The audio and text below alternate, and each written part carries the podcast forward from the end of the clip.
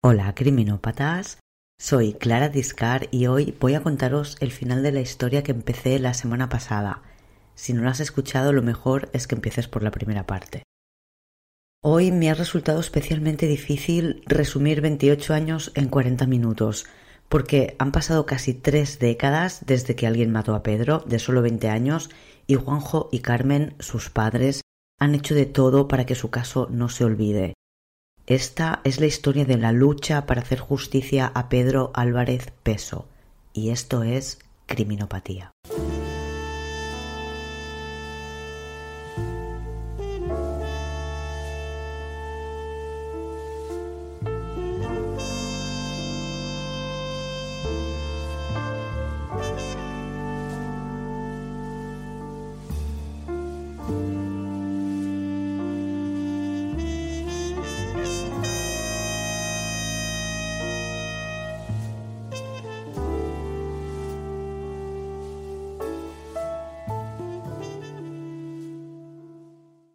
Avenida Cataluña en Hospitalet de Llobregat. En la madrugada del 15 de diciembre de 1992, la novia de Pedro Álvarez cruzó la calle sin mirar. Un coche frenó en seco, el conductor gritó a la chica y cuando ella contestó, él salió del vehículo y la abofeteó. Pedro fue a defender a su novia, que había caído al suelo. En cuestión de segundos, el conductor, un hombre de unos 40 años, de algo más de metro ochenta, musculoso, pelo corto y oscuro, con gafas y bien afeitado, reduce a Pedro contra un coche, apoya una pistola en su cabeza y dispara. Gracias a la declaración de la chica y algunos testigos saben que el hombre conducía un Opel Vectra de color blanco, matrícula de Barcelona y los números 5 y 9 en la matrícula. El coche llevaba un alerón y en el asiento del copiloto iba sentada una chica de unos 30 años con una chaqueta de piel negra y pelo castaño cobrizo recogido en una coleta. Pedro tiene un solo disparo en la cabeza y en la escena del crimen encuentran una vaina con la inscripción 9P SBT 89 que indica que el proyectil fue fabricado en una empresa del Estado que solo vende a los cuerpos de seguridad. La bala que mata a Pedro se encuentra en el coche contra el que le disparan. Como ya indicaba el casquillo, es una 9 milímetros para Velum, el tipo de munición que usan todos los policías del Estado, de cualquiera de sus cuerpos. Los agentes de la Policía Nacional, que son los encargados de investigar este caso, tienen claro desde un primer momento que el hombre al que buscan es muy probablemente un policía. Le encuentran rápidamente, en tan solo 38 horas le detienen y tras una rueda de reconocimiento le envían a la cárcel. Mientras el sospechoso Juan Manuel Segovia está en la cárcel de forma provisional, se prosigue con las investigaciones. El día de su detención le requisan en comisaría su arma oficial y la envían para que se hagan pruebas de balística, a ver si la bala que han encontrado ha sido disparada con esa pistola. Al detenido no le hacen pruebas para ver si ha disparado en las últimas horas. La familia Álvarez Peso, los padres y hermanas de Pedro, no han podido apenas obtener información por la falta de abogado y no han participado o enviado a un representante legal a la rueda de reconocimiento. No es hasta el día 23 de diciembre, una semana más tarde, que consiguen tener todos los papeles en regla para que una abogada pueda interceder por ellos y defender sus intereses, que deben coincidir con los de los jueces y fiscales, saber la verdad y juzgar al culpable. Pero antes de que eso ocurra, un segundo sospechoso entra en escena. El día 21 de diciembre de 1992, cinco días después de la trágica muerte de Pedro, una llamada anónima a la policía les pone en la pista de un posible segundo sospechoso, según cuenta la directa, señalan a un hombre que tiene un Opel Vectra y licencia para armas de fuego. Es propietario de una autoescuela en el Prat. Este hombre no tiene uno, tiene varios Opel Vectra. Todos de color blanco para su autoescuela. Llevan el logotipo de la autoescuela, pero es verdad que se puede quitar fácilmente. Ninguno de ellos lleva alerón. Alguno de ellos tiene 5, 7 y 9 en la matrícula pero lo más importante es que resulta que el hombre tiene barba y no lleva gafas, y nosotros buscamos un hombre con gafas para conducir y bien afeitado. Este segundo sospechoso tiene permiso de armas, pistola de tiro olímpico y posee una 9 milímetros que se le requisa para comprobar si coincide con el arma que buscan. Además, junto a su mujer, presenta una coartada sólida, pero para acabar de estar seguros del todo, enseñan a Yolanda, la novia de Pedro, la foto de este hombre y lo descarta totalmente. ¿Qué sabemos de la noche del asesinato? Pues que en un primer momento el detenido y único sospechoso, José Manuel Segovia, no quiso declarar. No fue hasta el día siguiente de la rueda de reconocimiento cuando aceptó declarar ya ante el juez. En su declaración explicó que había pasado la tarde del lunes 14 de diciembre haciendo entrevistas de trabajo y que al terminar había ido al hospital de Belviche a visitar a su madre. La policía comprueba si dice la verdad, y sí, estuvo allí, le recuerdan, vaya si le recuerdan. Le recuerda concretamente a un vigilante de seguridad que tuvo un altercado con él. El vigilante explica que le avisaron para que bajara a urgencias a pedir a un grupito de gente que se dispersara. Eran tres, y solo estaba permitido un acompañante por paciente, por lo que el vigilante fue a pedirles que dos de ellos se marcharan. Eran dos hombres y una mujer y uno de los dos hombres le miró de una forma que este vigilante describe en su declaración como amenazadora y despectiva. El guardia jurado del hospital le pide que no le mire de esa forma, y el hombre, a quien más tarde identifica como José Manuel Segovia, le contesta que no sabe con quién está hablando, y saca su placa de policía mientras le dice que es inspector. El vigilante lo deja pasar y no contesta más, y al acabar su turno y bajar al parking se vuelve a encontrar con este mismo hombre que le dice no sabes lo que has hecho. Le dijo que conocía a sus jefes y que era el encargado de renovar la documentación con la que él trabajaba. Literalmente dijo que le iba a fundir. Todo esto forma parte del sumario y de la construcción de la causa en contra de Segovia por parte de la policía. Lo consideran un dato suficientemente importante para, para destacarlo en el sumario, para introducirlo allí.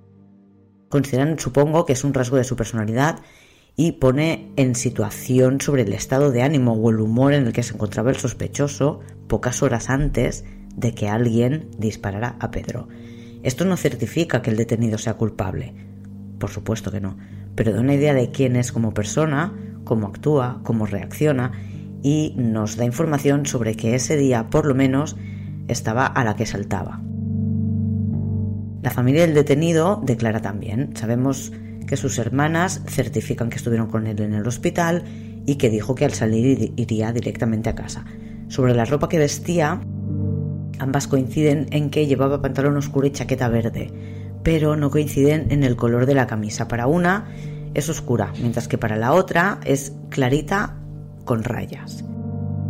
Entre los efectos que se llevaron de casa del detenido el día de la inspección de su vivienda hay dos camisas, una blanca y una celeste. La blanca estaba en el armario y la celeste para lavar, pero no se lleva ninguna camisa blanca con rayas. Las hermanas describen a este policía como un hombre tranquilo y que nunca dice palabrotas. Y una de ellas, la que presencia la discusión con el vigilante, la explica también pero le quita importancia, dice que fue una conversación sin más. La mujer del detenido también presta declaración, confirma todo lo que ha dicho él, que llegó cuando sus hijos ya dormían, que ella le preparó la cena y que durmieron juntos. Pero en las transcripciones que he leído sobre esta declaración no tengo claro si hay un hueco de tiempo en el que la mujer se acuesta y él se queda, por ejemplo, viendo la tele, porque dice que le prepara la cena y que duerme con ella, pero no especifica si se fueron a dormir a la misma hora, por lo que él podría haber cenado, ella se podría haber ido a dormir y él podría haber salido de nuevo para volver un par de horas más tarde. Lo que está claro es que él miente en su declaración cuando dice que no tiene amantes, porque la policía lo comprueba rápidamente, eh, sabe que ha tenido varias y encuentra a la última, Joana, una chica de 25 años que trabaja en un bingo y a la que ha conocido en el bingo. Y por lo que yo he averiguado por las publicaciones que he leído, no es la única chica de este bingo con la que tiene una relación. Hay dos compañeras del bingo que en diferentes momentos han tenido una relación con este hombre. Por tanto, miente cuando dice que solo tuvo una historia y que era agua muy pasada. A Joana la detienen, pensando que podría ser la mujer que acompañaba al presunto culpable aquella noche. Pero ella dice que no, que hace como un mes que ya no sale con este hombre, que ahora tiene nuevo novio y que esa noche estaba con este chico en un bar de Castelldefels. Comprueban su coartada y la dejan libre. Y el día 23 de diciembre de 1992, con este hombre todavía detenido, llega el informe de balística. La prueba descarta que la bala encontrada en el lugar del crimen haya sido disparada con el arma oficial del detenido, y tampoco con ninguna de las otras 12 pistolas de su grupo operativo que también han sido analizadas. Pero sí dice que con toda probabilidad La bala se ha disparado con una pistola Star 28, puede que sea un modelo PK o algún otro de los eh, modelos de la gama 28. El detenido tenía una Star PK-28 en comisaría, su arma oficial, y una caja vacía de este mismo modelo en su casa. La semana pasada, gracias Celia, después del programa aprendí que todos los policías y guardias civiles tienen que llevarse el arma a casa para limpiarla, por lo que podría ser que la caja vacía de casa del detenido, que correspondería a una Star PK-28, fuera la caja de la pistola que tenía habitualmente en comisaría, y que la tuviera allí para cuando la lleva para limpiarla poder guardarla pero también podría ser que fuera una caja vacía de una segunda pistola igual a la oficial. Si estas cajas y su libro de instrucciones tuvieran ah, personalización con un número de serie que correspondiera a cada pistola, sería fácil saber si correspondía a su arma oficial o no. Y como no lo sabemos, pues en las dos opciones están abiertas y son posibles. Sea como sea, su pistola, la de comisaría, no ha disparado, según el informe de balística, la bala que ha matado a Pedro por lo que la jueza Magaldi decide poner en libertad al sospechoso por falta de pruebas concluyentes. Tienen pruebas, pero no las suficientes o no lo suficientemente determinantes. Y, atención, esto es importante, el acta de libertad dice que la rueda de reconocimiento que en un primer momento se anotó como positiva, ahora dice que no fue concluyente. Y este es un dato que más adelante volverá a cambiar. La familia Álvarez Peso lamenta que fueran tan rápidos y no dieran oportunidad a su representante legal para hacer ninguna gestión antes de tomar la decisión de liberar al detenido. Se dieron cuenta desde el primer momento, pero con el paso de los años se han topado con la misma pared una y otra vez. Tienen la sensación de que al sistema no le ha interesado resolver el caso de su hijo. El padre no se ha cansado de denunciar a todo el que le ha querido escuchar, entre otras cosas, que a todos los que han pasado por el caso de su hijo les han acabado promocionando o apartando de la primera línea. Podría ser eh, consecuencia de una trayectoria vital normal porque han pasado muchos años. Pero dice que le parece muy llamativo que siempre han sido promocionados o apartados. Pone, por ejemplo, a esta jueza de ejemplo que explica que en primer lugar fue ascendida al juzgado de lo penal y a los dos o tres años pasó ya a la audiencia provincial.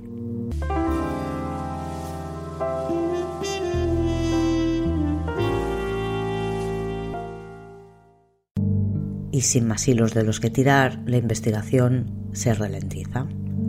La defensa del sospechoso pide que se analicen todas las armas Star-PECA y la jueza, por su parte, pide que le den un listado de todos los Opel Vectra de color blanco que tengan un 9 en su matrícula, y de todos aquellos que tengan un 7, y de todos los que tengan un 7 y un 9, y de todos los que tengan un 5.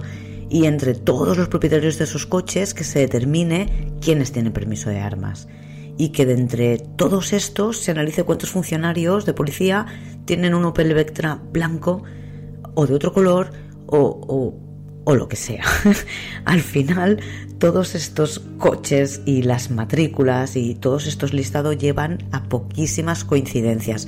No son capaces de encontrar un sospechoso alternativo que conduzca un Opel Vectra blanco, que tenga permiso de armas, que tenga más o menos 40 años y mida 1,80 o 1,85. No se analizan todas las pistolas de la policía como pide la defensa, ni, mucho menos todas las eh, Star PK que pueda haber en el territorio, pero sí se analizan las 70 pistolas de la comisaría en la que trabajaba el sospechoso, y ninguna coincide con la bala encontrada. Y con esto ya han pasado ocho meses. Y la familia denuncia que recibe presiones, el padre cuenta que recibe llamadas anónimas que le siguen por la calle y también su abogada que acaba abandonando el caso. Y ha pasado más de un año ya y es marzo de 1993. Y Yolanda, la única testigo, no ha podido aportar mayor información que la que dio en su declaración la misma noche de los hechos o un par de días más tarde, y deciden someterla a hipnosis para ver si consigue recordar la matrícula del coche. La hipnosis es una prueba que piden desde el juzgado a la policía, no es cosa de la familia de Pedro. Yolanda no es capaz de dejar que la hipnoticen, lo único que consiguen es que se relaje y que pueda explicar lo que pasó aquella noche sin el estrés y la ansiedad que le genera el recuerdo, sin emociones o sin tantas emociones, pero no aporta más de lo que ya sabían los investigadores. Y los meses pasan de nuevo y parece que no se está haciendo nada, pero sí. La policía ha estado recopilando fotos de personas que podrían ser sospechosas. Y se les van enseñando a Yolanda para ver si reconoce al hombre que mató a Pedro la madrugada del 15 de diciembre de 1992. La mayoría fotos de carnet, de policías, guardias civiles, mozos de escuadra, policías locales y también de personas con licencia de armas y también de personas propietarios de Opel Vectra. Una locura en la que no reconoce a nadie, porque a lo largo de varios meses Yolanda visualiza más de 10.000 fotografías. En septiembre de 1993 dan por finalizada la etapa de las fotos. Después de todo esto, la chica desconectó de todo esto de la familia de Pedro y no mantuvieron el contacto. Y como la policía no tiene nada nuevo porque no han conseguido encontrar un sospechoso alternativo y tampoco han logrado más pruebas incriminatorias contra el primer sospechoso, la investigación entra en vía muerta, hasta que en noviembre de 1994 se cierra el caso por falta de novedades en la investigación que sigue considerándose que carece de pruebas suficientes. En el documento, en la instancia de cierre de 1994, sobre la rueda de reconocimiento en la que Yolanda reconoce al sospechoso, en que en la primera ocasión había sido positivo, después se había puesto como no concluyente, ahora dice que el resultado fue negativo. Es decir, ella lo reconoce en, en, un primer momento, después la hacen dudar y ya no lo reconoce, pero aún así la jueza que está presente en esa rueda de reconocimiento en un primer momento dice que el reconocimiento ha sido positivo. Después más adelante dice que es no concluyente y ahora que cierra el caso dice que el resultado de esta rueda de reconocimiento fue negativo. La familia no acepta que el caso se haya cerrado sin saber quién mató a Pedro. Reivindican de todas las formas posibles, se manifiestan, ponen carteles, ponen pegatinas, escriben cartas, explican allá donde quieren escucharles que alguien mató a su hijo, que se detuvo a un sospechoso en 38 horas y que lo dejaron en libertad antes de que ellos pudieran conseguir un abogado nunca tuvieron la oportunidad de verle declarar ni de que su abogado pudiera actuar. Pero han coincidido con este hombre a lo largo de los años en alguna ocasión y han tenido encuentros muy desagradables, como el que cuentan que se produjo en un programa de Antena 3 que se grabó y nunca llegó a emitirse por lo tensa que fue la situación.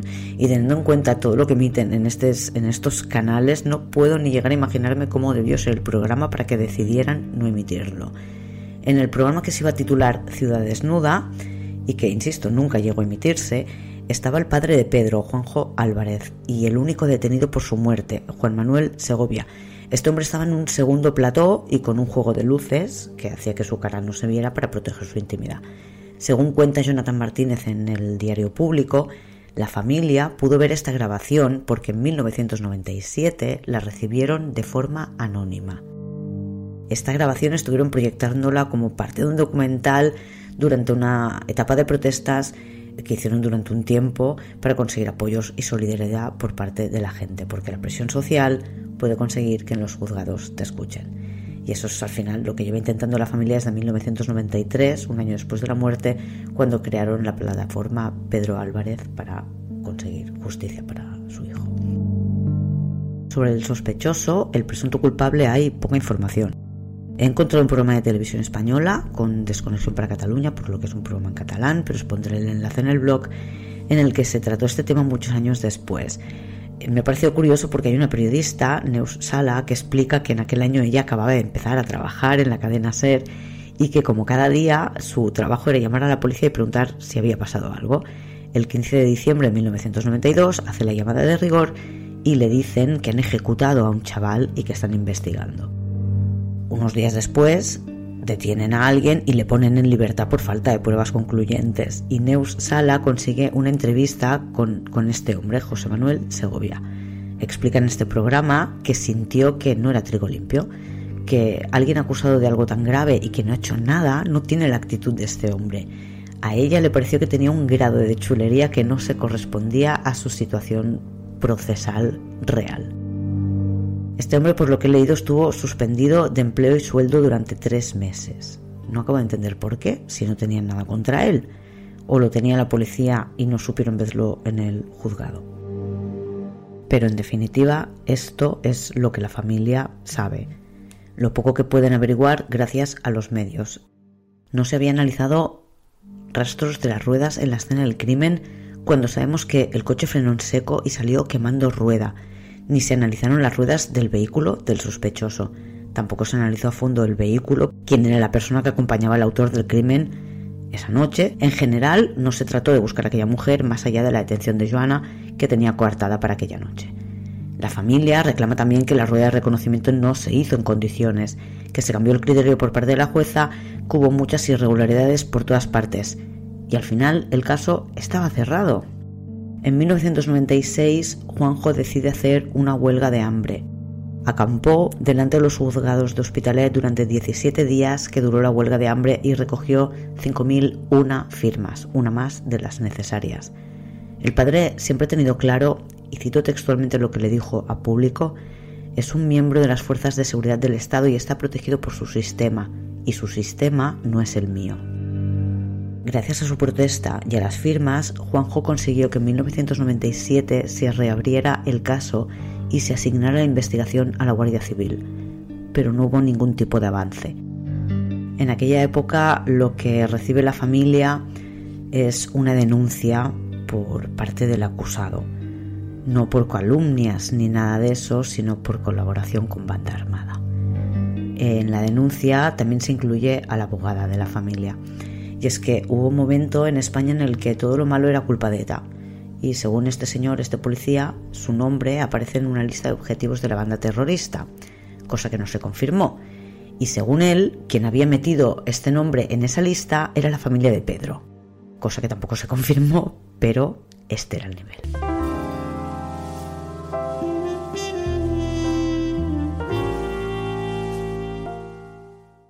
Y el tiempo sigue pasando, se acumulan los años, las décadas, y vivimos un cambio de siglo, una nueva moneda y la familia Álvarez Peso sigue sin respuesta.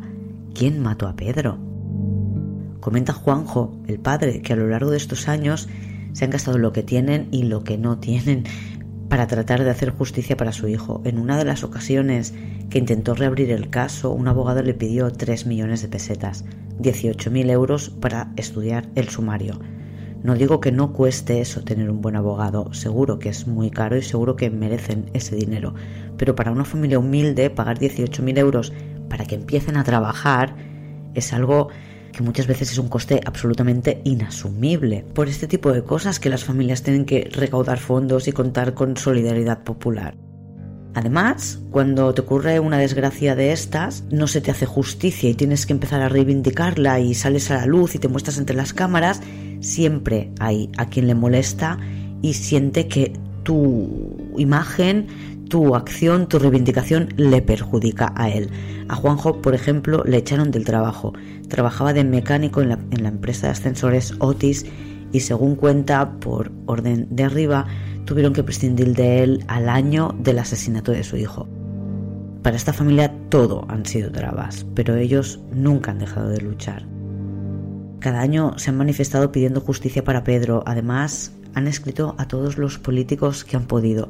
Ningún presidente de la Generalitat se ha quedado sin carta y parece que ninguno ha contestado.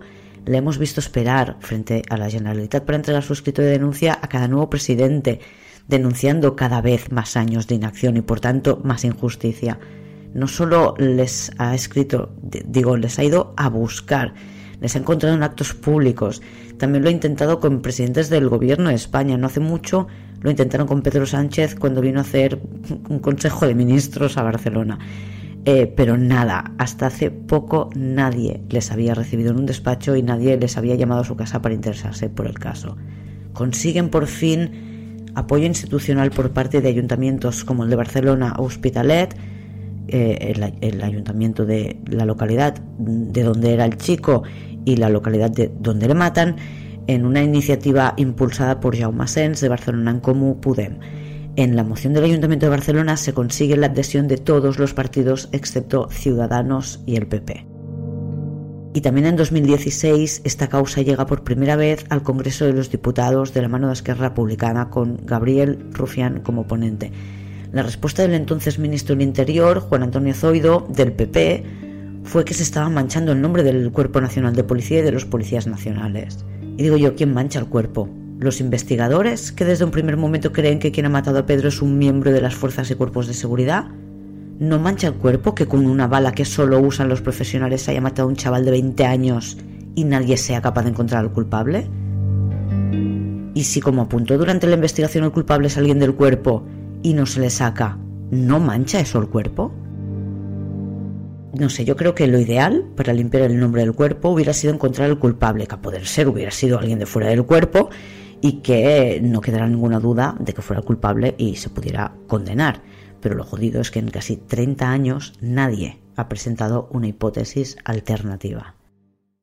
La única hipótesis consiste en que, después de pasar por el hospital a visitar a su madre, demostrar un mal humor importante y discutir con un guardia de seguridad, el presunto culpable fue pasar un rato con una amiga, quién sabe si en la oficina que tenía muy cerca del lugar del crimen, y yendo con ella en el coche es cuando, presuntamente, tiene el altercado con Yolanda y Pedro, con resultado fatal para Pedro que muere a causa de un disparo en la cabeza.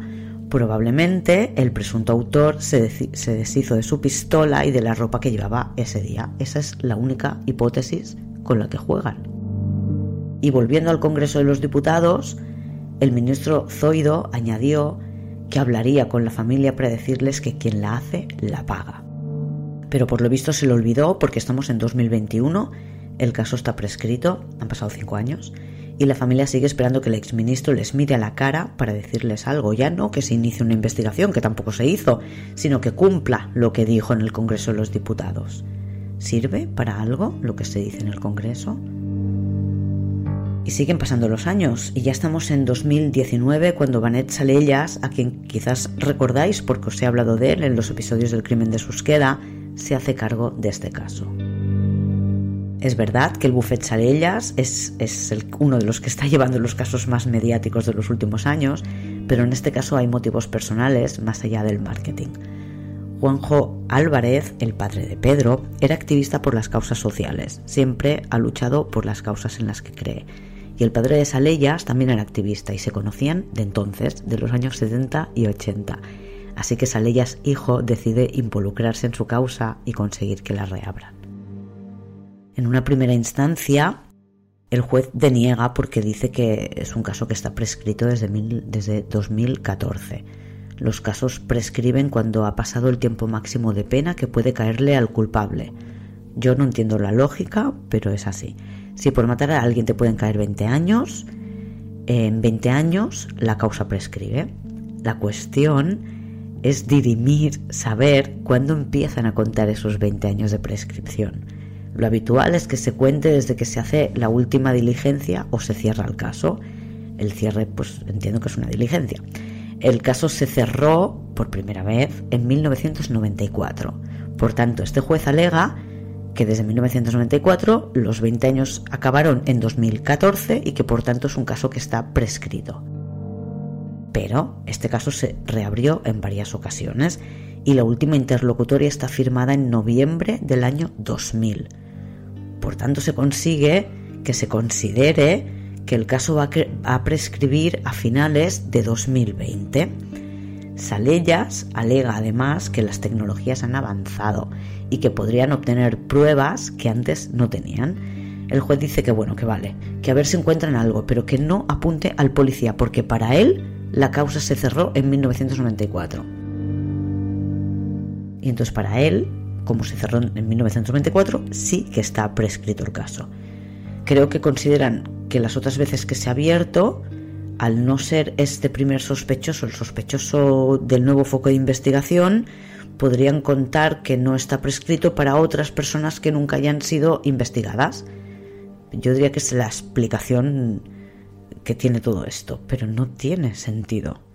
No tiene sentido que este tipo de crímenes prescriba o que pueda prescribir para una persona y no para otra en función de en qué año han investigado a cada una de ellas cuando se les está investigando o, podrían ser culpables del mismo crimen. Parece como si fuera un premio, ¿no? Por ser más listo que los investigadores. Te damos X tiempo, 20 años en este caso, y si no te pillamos, te vas de rositas. ¿Pero esto qué es? Que los muertos no tienen segundas oportunidades. Esto por un lado. Y por otro, se están negando a investigar. Eh, es cometer una injusticia dejar una familia sin respuestas y dejar un crimen sin resolver, además de dejar un criminal sin castigar. Y sí, ya sé que dicen que la cárcel es para reinsertar, pero eso es lo que dicen, porque ni el sistema judicial ni el carcelario en España están diseñados para reinsertar. El ejemplo claro lo vemos cuando cada dos por tres tenemos casos de personas que cometieron delitos menores hace muchos años y cuyos juicios llegan cuando su vida es totalmente diferente a cuando delinquían. Que los vemos que ya están reinsertados, que tienen trabajo, parejas, hijos, tienen una familia y entonces es cuando tienen que ir a la cárcel. ¿Eso es reinserción o castigo? Para mí, el problema no es que quieran castigar, yo creo que a unos hay que reinsertarlos y a otros castigarlos, sino que quieren vendernos la moto de que quieren reinsertar cuando no lo están haciendo, que le llamen por su nombre y punto. Además, eh, lo que decía, todos los delincuentes merecen ser reinsertados, no hay crímenes que merecen ser castigados, no hay personas lo suficientemente peligrosas, quizás no en este caso, ¿eh? pero hay otros criminales que no es más seguro para el resto de la sociedad mantenerlos encerrados.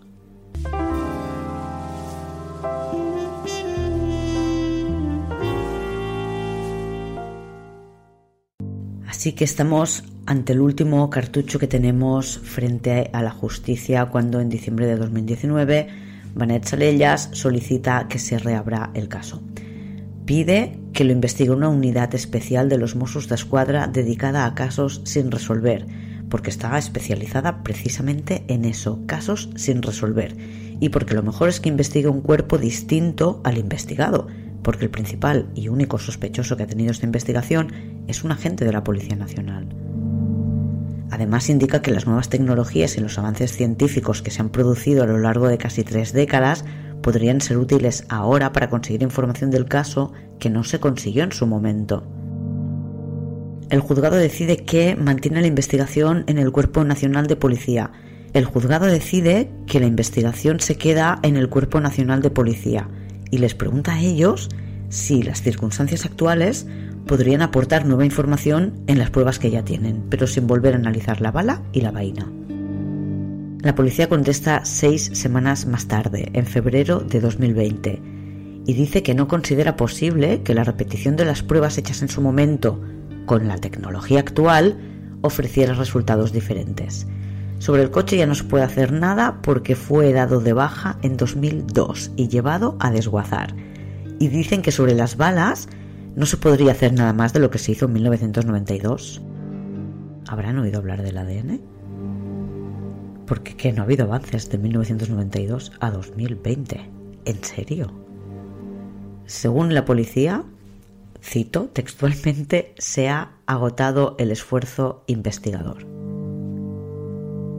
Y recordemos que en su momento no se acordonó la escena del crimen, se dejó sin vigilar mientras andaban los de la tele por ahí, todos los mirones del barrio, que unos chicos recogieron la chaqueta de la escena del crimen y la entregaron ellos a la policía, que la inspección de la escena duró solo 30 minutos y en esos 30 minutos se recogieron todas las pruebas y se hicieron todas las fotos, y que nunca se investigaron las ruedas del vehículo, ni del detenido, ni se compararon con posibles restos dejados por unos neumáticos que frenan en seco o con un cacho que arranca muy rápido que pudieron quedar en el asfalto del lugar del crimen.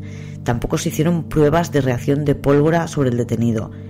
Y ahora dicen que no es necesario ver si la bala tiene restos de ADN que se puedan identificar o huellas que no se pudieron detectar porque se ha agotado el esfuerzo investigador. Y lo que no entiendo es que si ellos no saben más o no quieren hacer más, ¿por qué los jueces no se lo dan a otro cuerpo? El abogado de Salellas pide que se traslade el expediente a la unidad especializada de casos sin resolver de los Mossos que habrían perdido por probar.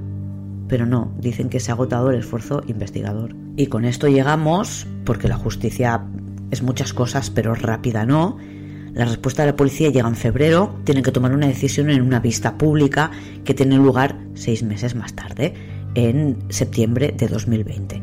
El 18 de septiembre se celebra pues, la esperada vista oral, que es una vista pública, pero en el momento de realizarla, la vista deja de ser pública.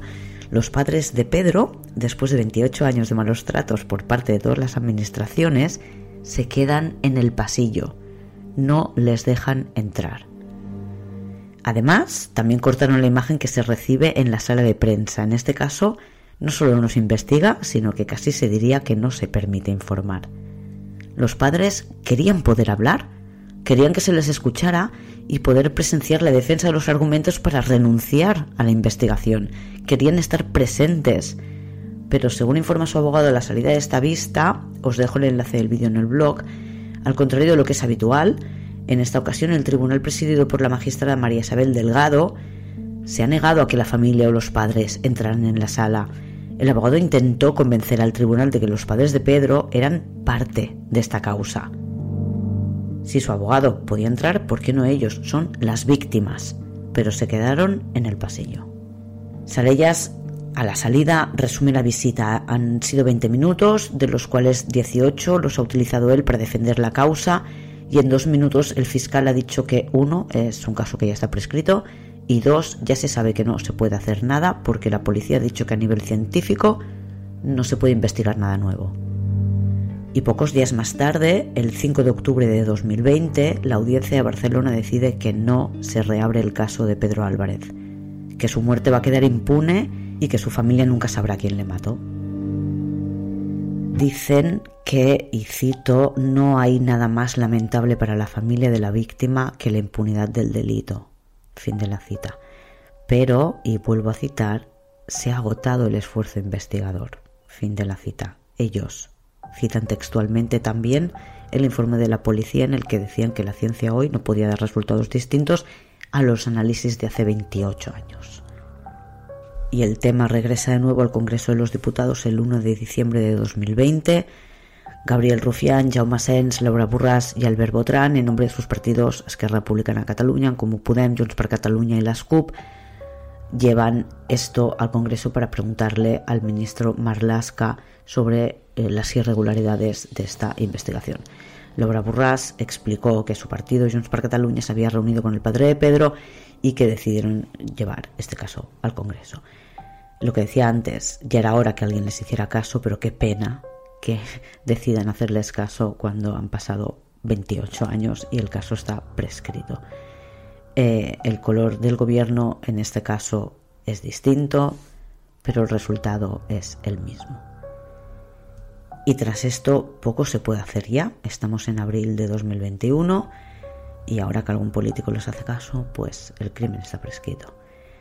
Recuerdo que había una mujer en ese coche, una testigo que ha callado casi 30 años, que ha permitido que el culpable siga en la calle y que esta familia no pueda ya no solo tener justicia, sino respuestas. ¿Quién mató a Pedro? El único sospechoso que ha tenido este caso pasó detenido una semana, estuvo tres meses suspendido de empleo y sueldo y después de este tiempo pidió la baja por razones psicológicas. Quedó libre de sospecha en 1994 con el primer cierre del caso.